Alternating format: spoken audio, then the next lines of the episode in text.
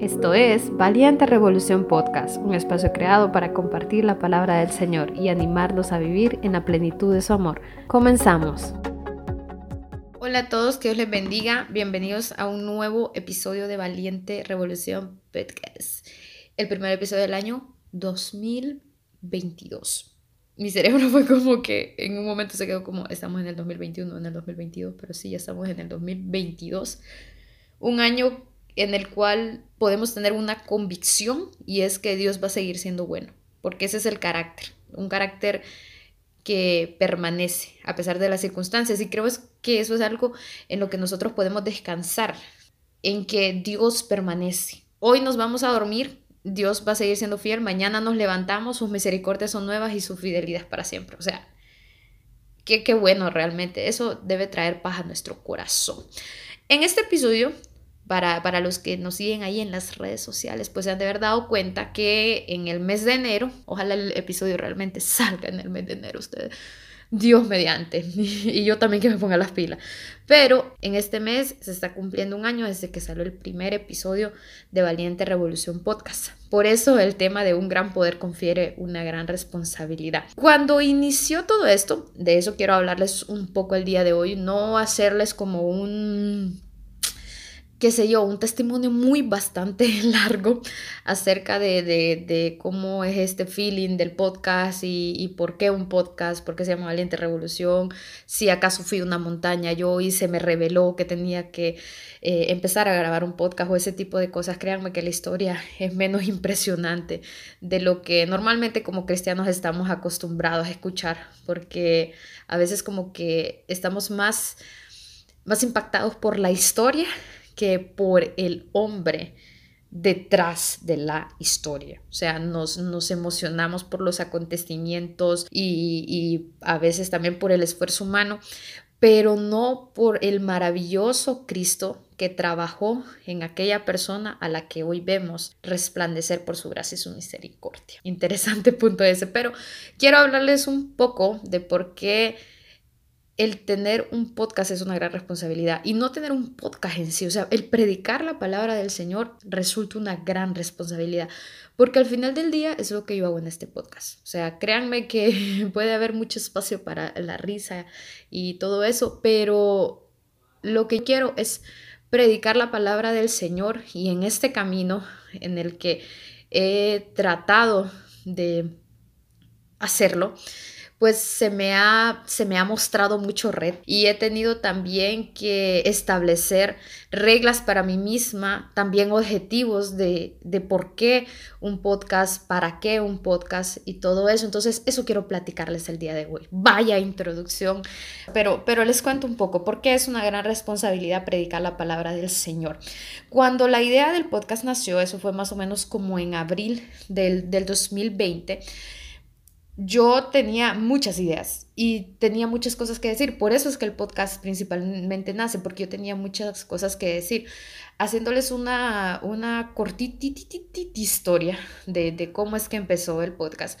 Pues resulta que desde que estaba muy pequeña yo sufrí de ansiedad. Quizás eh, nunca fue como que, la identifiqué como tal. O sea, siempre eran cosas como, ah, me preocupo por esto, desde muy pequeño ustedes, era, era bien heavy. Así que yo me preocupaba por cosas que, que tal vez a los adultos les podían preocupar. Además tenía bastantes problemas para dormir, o sea, llegué a una edad como de 12 o 13 años que solamente dormía con mis papás, eh, luego entré al colegio, también una etapa súper turbulenta en la cual eh, se, se, causaron muchas heridas en mi vida y fui arrastrando esas heridas y dañando a otras personas. Luego esa ansiedad fue creciendo y creciendo hasta que llegué a la universidad.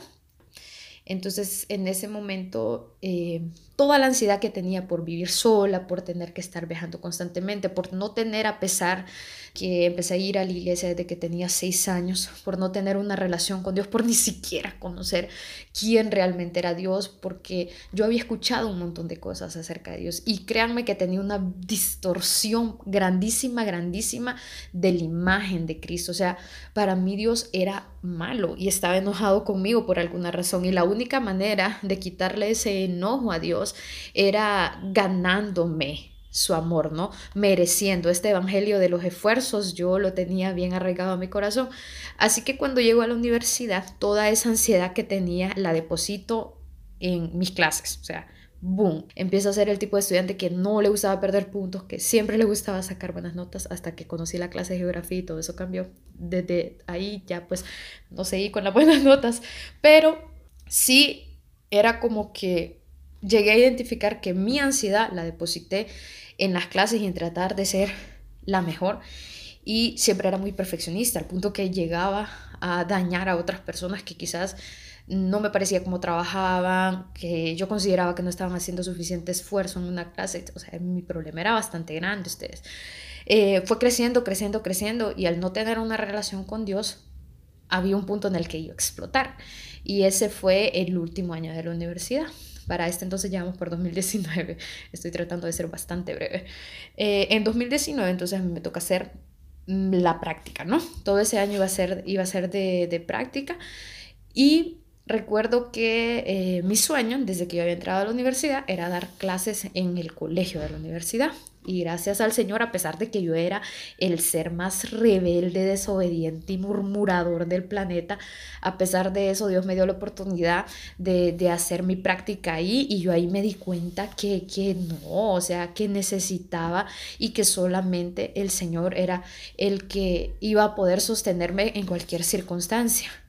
Pero ese era solo un pensamiento como que estaba en mi subconsciente, porque a la realidad yo quería seguir dependiendo de mis esfuerzos y decía yo como, ah, sí, la gloria es del Señor, pero yo me quería llevar toda la gloria, o sea, era, era una cuestión bien difícil. Luego ese mismo año, eh, de forma paralela con los problemas que estaba teniendo en la universidad, que además en ese año en la universidad, pues, pues en varias ocasiones a nosotros nos dijeron que nos iban a cancelar el periodo y que no nos íbamos a graduar en ese año porque habían bastantes problemas eh, en la situación de, de, salud y educación en el país. Entonces, con, con, esta amenaza inminente a perder el año, a perder el último año de la universidad, yo empiezo a quejarme y yo empiezo a enojarme con Dios. Como les decía, de manera paralela, yo estaba teniendo un problema eh, en la iglesia a donde asisto y ese, y ese problema también había dañado bastante mi percepción de quién era Dios, mi imagen de Dios se había visto destruida porque a causa de esto yo veía a Dios como, como alguien malo, como alguien que, que imponía cosas a los demás y, y, con la misma idea, ¿no? De desde cuando estaba muy pequeña y desde cuando empecé a ir a la iglesia de que Dios estaba enojado conmigo. Así que todo eso fue creciendo, creciendo y creciendo.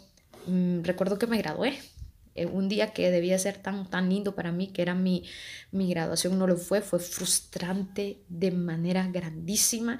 Y recuerdo que a pesar que en las fotografías que aparecen en las distintas redes sociales, porque no es famoso, broma, no, pero eh, veo ahora las fotografías de, de, ese momento y me doy cuenta que, híjole, yo andaba mal, yo estaba súper triste, yo estaba desesperada porque yo no sabía qué iba a hacer después de graduarme, porque ese era el otro asunto. Eh, a raíz del, del montón de problemas y del montón de cosas que, que, andaban por mi mente, yo lo que quería era irme a estudiar fuera, o sea, irme a estudiar y, y dejar todo eso ahí y, y, todos esos problemas más tarde que temprano se iban a terminar, no por enfrentarlos, sino como que con el tiempo se iban a olvidar. Y esa no es la manera de que los problemas se arreglan. Sea, o sea, los problemas no se arreglan ignorándolos. Los problemas se arreglan enfrentándolos y no enfrentándolos en el sentido de vengo a enfrentarte como lucha libre. No, vengo a enfrentarte con la sabiduría que Dios me dio para, para ser un, un agente de cambio. Así que yo me gradué en la universidad y empiezo todo este trámite para poder irme a estudiar. El problema es que se viene el COVID. Se viene el COVID y me dice, no, no lo creo, así que todavía más pesado. Yo ya estaba en una etapa antes de que empezara la pandemia de, de, depresión bien profunda, o sea, de dormir todo el día, de no querer hablar con nadie, de levantarme a llorar, de tener pensamientos suicidas, eh, el no querer ir a la iglesia, sentirme demasiado frustrada, todo eso ya lo venía experimentando. Pero al llegar la pandemia fue como que tuve un break tuve un break, ya no tenía que estar pensando en tengo que ir a la iglesia, eh, tengo que enfrentarme a aquellas cosas que no quiero. Y realmente la pandemia fue la oportunidad perfecta para poder enfrentar aquellas cosas a las que nunca les había hecho caso, a las que siempre había ignorado y como había pasado tan ocupada tratando de ser la mejor estudiando y haciendo esto y lo otro, nunca había tenido la oportunidad como decir, hey, esto está mal, necesitas arreglarlo y menos había tenido la oportunidad de depender del Señor. Así que cuando viene la pandemia, tengo que, que enfrentarme ante todo esto. Eh, en medio de tener una vida espiritual inexistente o una vida espiritual bastante, bastante eh, flácida. Eh, así que es ahí cuando yo me empiezo a dar cuenta, tengo un problema, necesito ayuda del Señor y el Señor rescata mi vida. En el lugar donde yo estaba, yo sé que esto suena bastante cliché, pero en el lugar donde yo estaba yo jamás, nunca me imaginé que iba a salir de ahí. O sea, yo llegué al punto, como decía Elías, mátame mátame porque no soy mejor que ninguno de mis ancestros. Yo lloraba y le decía al Señor, mátame, porque para mí la vida era un peso, porque vivir se había convertido en algo tan cargado, porque simple y sencillamente yo no me había arrepentido de mis pecados y porque yo tenía una visión distorsionada de quién era Dios. Y Dios me salvó, Dios me salvó y por eso estoy acá, por eso estoy platicándoles de eso y por eso nació Valiente Revolución Podcast, del dolor, de esa angustia, de aquello que parecía no tener sentido y solo ser el camino para algo peor y peor y peor cada vez. El Señor dijo como, hey, vamos a hacer algo nuevo, yo hago cosas nuevas, el Señor hace cosas nuevas, qué bueno que el Señor hace cosas nuevas a pesar de nosotros. Y para marzo más o menos o abril del, del 2020, empecé con, con, esta idea de hablar y hablar y hablar porque ya el Señor iba sanando poco a poco mi vida y yo quería contarle a los demás, o sea, yo recuerdo que yo hablaba sola, yo hablaba sola, pero yo hablaba sola y, y, hacía de cuenta y caso como que se lo estaba contando a otra persona de, de, todo lo que me había pasado y lo bien que se sentía que Dios eh, rescatara tu vida y que también si alguien pensaba que no lo podía hacer con Él, Dios sí podía porque si lo había hecho con alguien como yo, que jamás pensó que podía salir de eso, lo podía hacer con cualquiera. Y así es como nace Valiente Revolución Podcast, o sea, es en abril del 2020 más o menos o junio donde empieza esa, esa necesidad en mi corazón por predicar la palabra del Señor. En aquel momento quizás no decía predicar la palabra del Señor, yo lo que quería era hablar, pero por eso es que viene el tema de un gran poder confiere una gran responsabilidad. Con el pasar del tiempo yo me di cuenta de que iba a tener que establecer varios límites para que esto realmente pudiera ser para la gloria del Señor. El primero de ellos era que el podcast no iba a ser una plataforma para promocionarme o para que los demás me conocieran, a veces está esa tendencia, ¿no? De convertirme en el influencer cristiano, porque nos gustan mucho los títulos, pero el Señor es claro cuando nos dice que el que quiere ser el primero debe ser el servidor de los demás. Así que yo dije como, no, esto no va a ser un lugar para darme a la fama y que los demás fijen sus ojos en mí, porque ese es otro problema también, que cuando nosotros logramos que los demás nos admiren, es Charles Spurgeon. Él dice una frase que a mí me impacta un montón y es, un cristiano no está en peligro cuando es perseguido, sino cuando es admirado. Fuerte, fuerte, fuerte. Entonces, esa, esa admiración que a veces logramos que la gente tenga por nosotros, tarde o temprano se viene abajo. Porque fallamos, porque en algún momento vamos a dejar de reflejar al Señor. Esperemos que así no sea, que Dios no quiera que así sea, pero somos falibles. Entonces, ese fue uno de los principales retos, ¿no? Y la, la, regla que me establecí, el no es un lugar para lanzarme a la fama. Otra cosa que también eh, fue algo con, con lo que luché mucho antes de que el podcast saliera, era con este tema de ¿y qué pasa si solo es una emoción?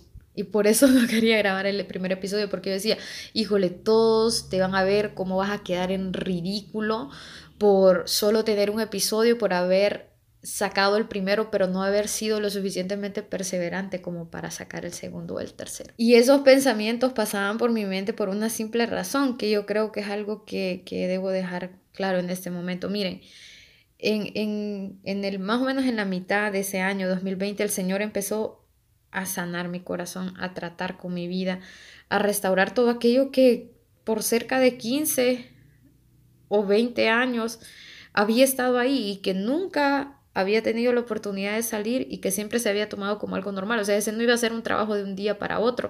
Así que yo seguía luchando y todavía lucho con la inseguridad, con el temor.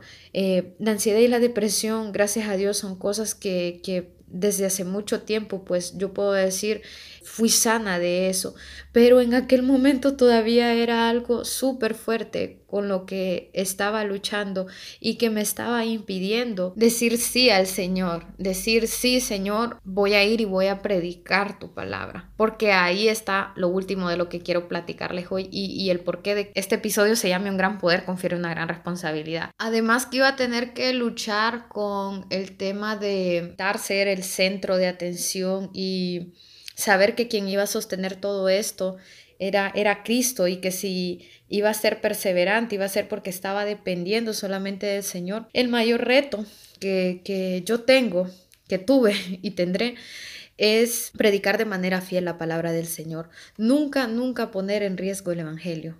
Nunca cambiar las palabras del Señor por algo que suene mejor. No predicar a Cristo y a algo más, sino solamente a Cristo. Al iniciar el podcast yo era el tipo de cristiano que lee la Biblia muy poco o lo que considera necesario, ¿no? Esto de leer la Biblia en la mañana cuando me levanto, en la noche como cuando me voy a acostar y pues sí, sí, sí, de la nada suena el techo a las 3 de la mañana, me levanto también a leer el Salmo 91. Ese cristiano era yo.